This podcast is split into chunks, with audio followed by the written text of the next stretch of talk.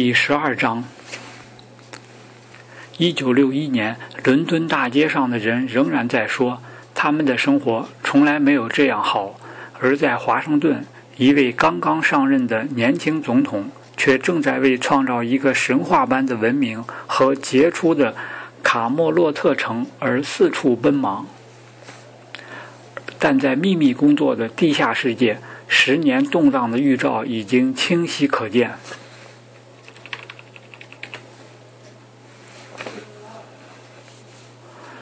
整个五十年代，英美的情报部门都投入了冷战。他们目标明确而又专心致志。冷战并不是一场非常微妙的战争，也不具有各种复杂性。但到了六十年代初，大量的叛逃者从苏联情报机关的心脏里逃出来，投奔了西方。他们每个人都有一些关于西方安全机构被渗透的故事。然而，他们的故事往往自相矛盾，令人难以相信。结果，怀疑和猜测笼罩着情报系统，英美情报部门渐渐陷于瘫痪。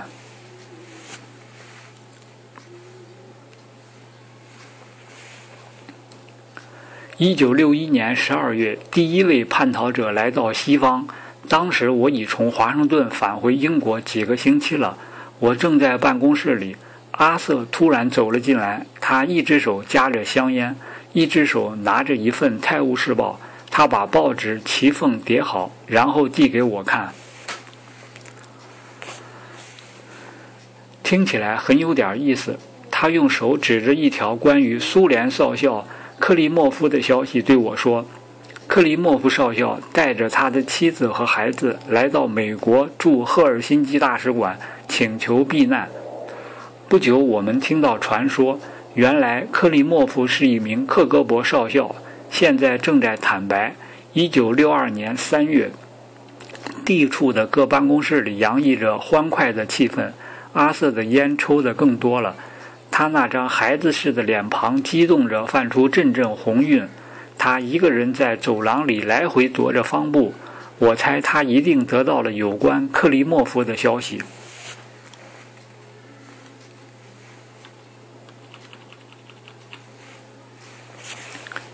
有一天，我问他是有关叛逃者的事吧？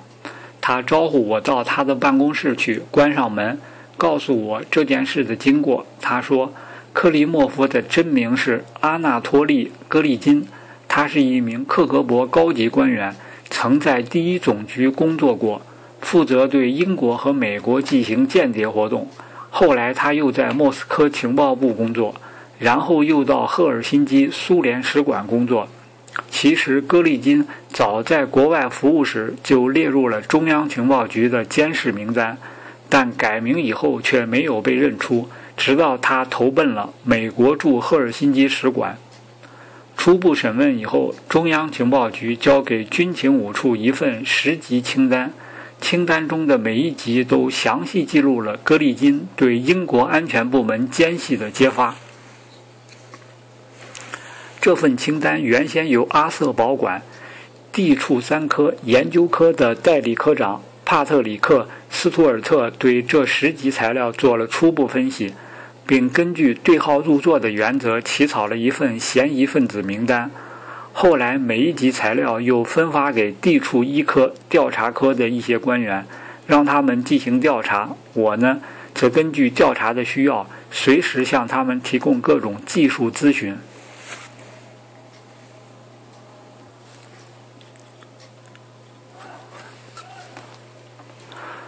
在十级材料中有三级立刻引起了我们的注意。戈利金说，三十年代苏联在英国曾招募了一伙著名的五人集团间谍。他说，他们不仅互相认识，而且还知道其他间谍。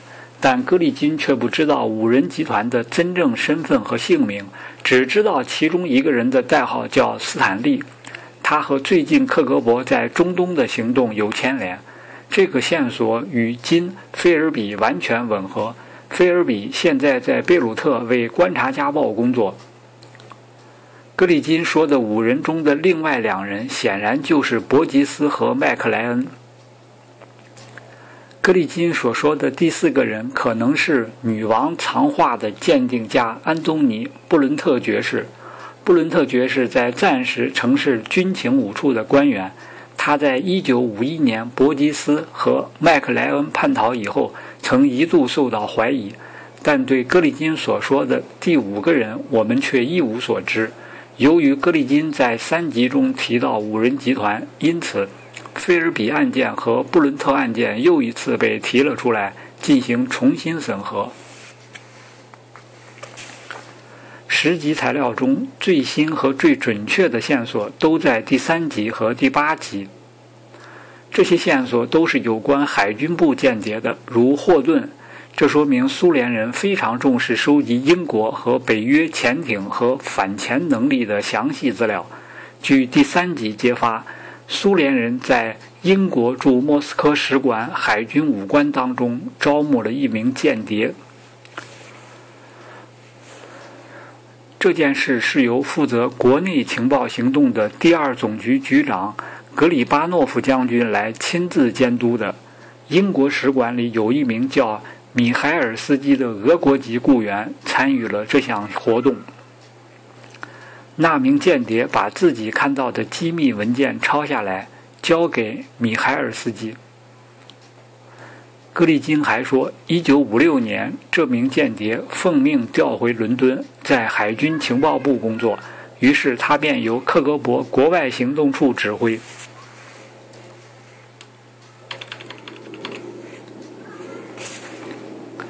据格里金交代，第八集里讲的第二个海军间谍是一个更加高级的人物。格里金说，他曾读到过三份编了号的北约文件，其中两份是绝密的。这是他在克格勃情报处北约科工作时无意当中看到的。情报处北约科负责整理有关北约问题的政策文件，向政治局提供咨询和参考。一次，格里金正在准备一份有关北约海军战略的材料时，看到了三份从伦敦发来的文件。格里金看到的材料一般是经过修改的，换言之，原始材料的来源事先已被删除。但这次由于他要写的报告很紧急，所以上司同意把原件的复制件给他看。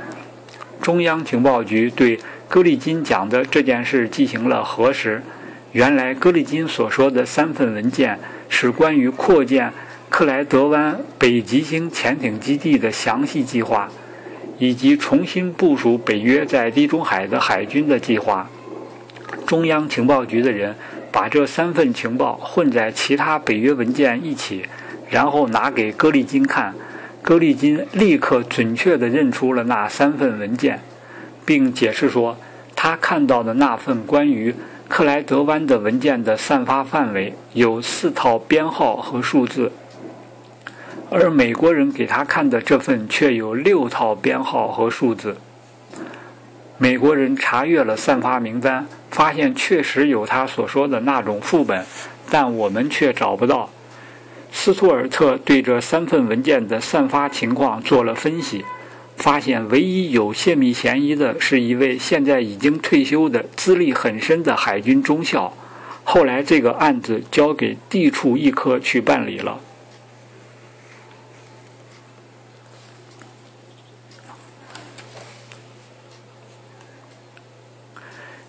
在格里金过来以后的几个月里，苏联情报机关心脏里又有三个人叛逃。这三个人的行动之间并没有什么联系。很显然，他们是互相独立的三个间谍。头两个向联邦调查局表示，他们愿意留守原地为联邦调查局提供情报。这两个人，一个是克格勃的官员，另一个是格鲁乌的官员。他们的公开身份是苏联驻联合国代表团工作人员。他们的代号分别是费多拉和大礼帽。第三个人是于1962年6月在日内瓦叛逃过来的，他叫尤里·诺森科，是克格勃高级官员。他找到中央情报局，表示愿意为该局提供情报。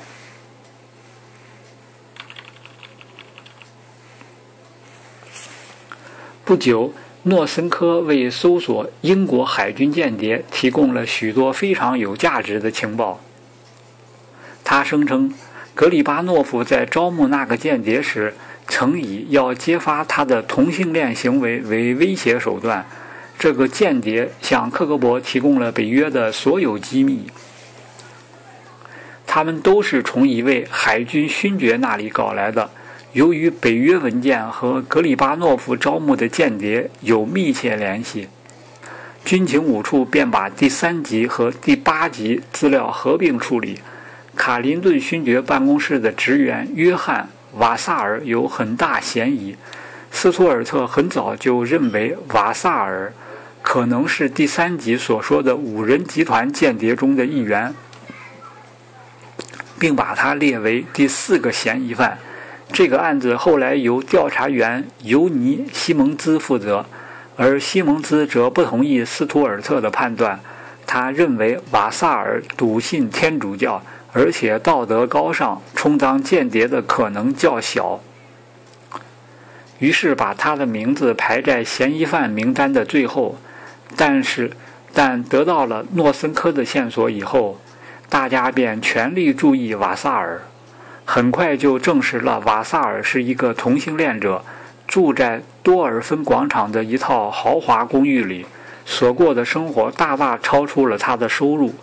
军情五处这时遇到了一个在反间谍工作中具有代表性的问题：间谍犯罪同其他犯罪不同，它没有痕迹，除非间谍本人坦白或者当场被抓获，否则很难找到证据。办案员向我请教，有没有什么技术上的手段可以用来证明瓦塞尔确实从海军部偷窃过文件？我和弗兰克·摩根曾经试用过一种方法：我们在机密文件上涂上少量放射性物质，然后在嫌疑犯犯罪现场的入口处装了一台盖格计数器。如果文件被人移动，我们就能发现罪犯的行动。我们用这个方法对瓦萨尔进行了测试，但没有成功。海军部的入口处太多了，我们根本无法判断瓦萨尔会走哪一个。而且盖格计数器常常把夜光手表之类的物件一起显示出来，很不精确。最后。领导以放射性材料对人身有很大危害为由，取消了这个计划。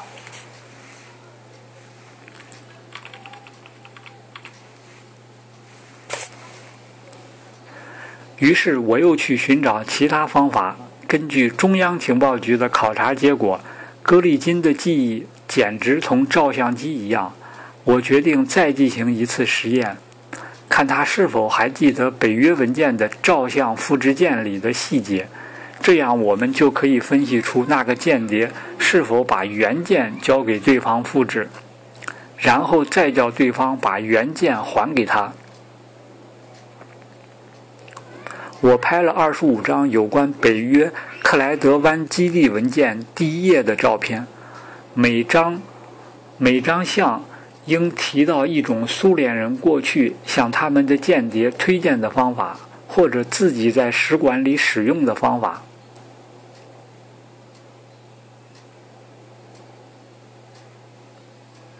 然后我通过中央情报局把这些照片送给格里金看，他一眼就在照片中找出了一张普纳克蒂纳照相机拍的照片。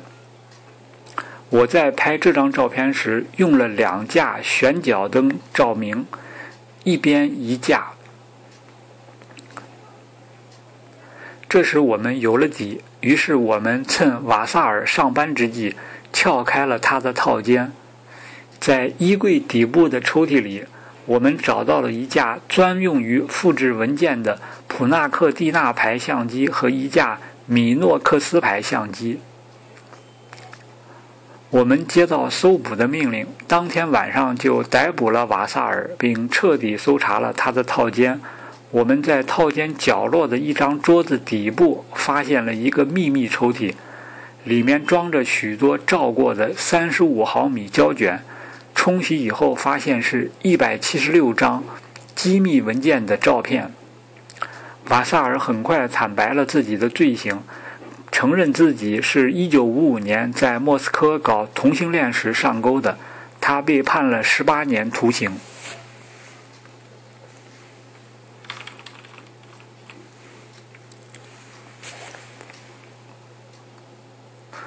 正当我们在伦敦和华盛顿整理这些新叛逃者的情报时，我却遇到了个人危机。朗斯戴尔一案在军情五处和军情六处又重新引起了人们对整个技术资金问题的重视。虽然1958年我和摩根在原子武器研究集团设计了一个项目，而且取得了突破性的进展，然而在其他方面却没有什么改进。我们曾试图从国防预算中拨出部分资金，满足情报部门，特别是电子技术部门。但却失败了。我们正在迅速迈进一个利用卫星和计算机收集情报的新时代。自从发射工程委员会分成小集团和反小集团以后，他们就更需要规模更为宏大的科学技术来支持和发展他们的行动了。现在大家终于明白了我多年以来提倡全面对旧体制进行改革的意义了。这个倡议我早在1958年就提出来了。军情五处和军情六处各自都需要有自己的研究班子、财政预算和科技人员。朗斯戴尔案破获以后不久，我受两个处的委托，又去找威廉·库克爵士，请他仔细审查我们的要求。我们用了好几天时间在一起参观了目前为我们服务的几个国防研究所。后来，库克起草了一份详细报告，这是战后英国情报史上一份最重要的文件。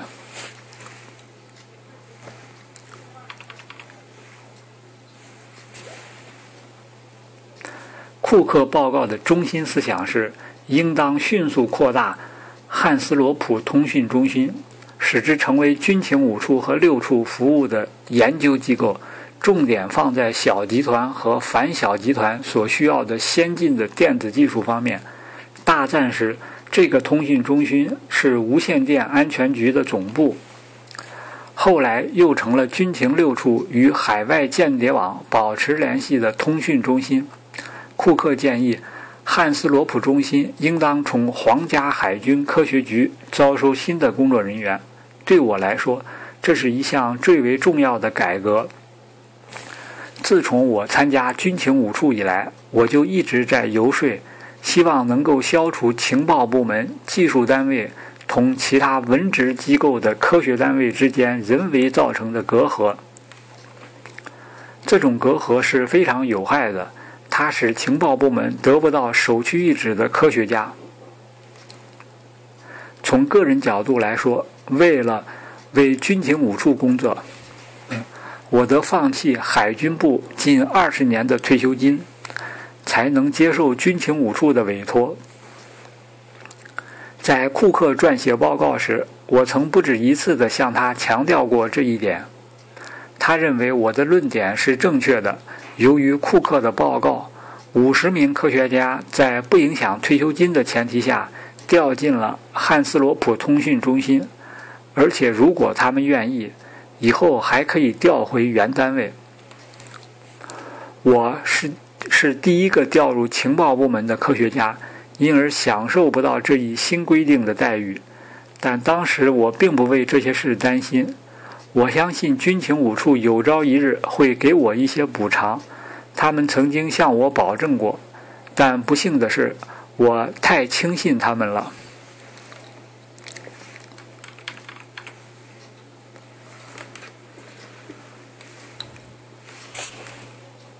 库克的另一项建议是，军情五处和六处应当建立一个联合总部，他们分开工作。但应由一位首席科学家统一规划和监督双方的新的研究计划及其发展情况。这是一个大胆的建议，我得承认这个职位对我具有极大的吸引力。不过说真的，我实际上已经在这个职位上工作了。一九五五年以来的许多技术现代化，基本上是由我主持发起的，而且我还花了许多时间和精力为两个局争取更多的财政预算和物资，但我却没能如愿以偿。维克托·罗斯柴尔德极力推荐我，但迪克·怀特对他说，他从军情五处调到军情六处，已经引起了军情六处的不满。而且这种不满至今尚未平息，不能再劝军情六处的高级技术人员接受军情五处派来的人领导。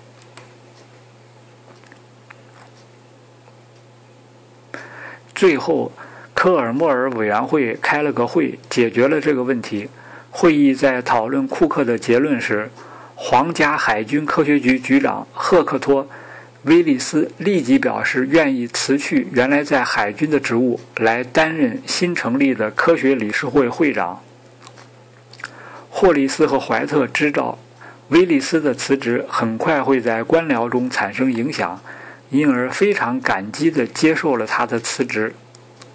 我被任命为副会长，同时军情六处的同行约翰·霍利斯也被任命为副会长。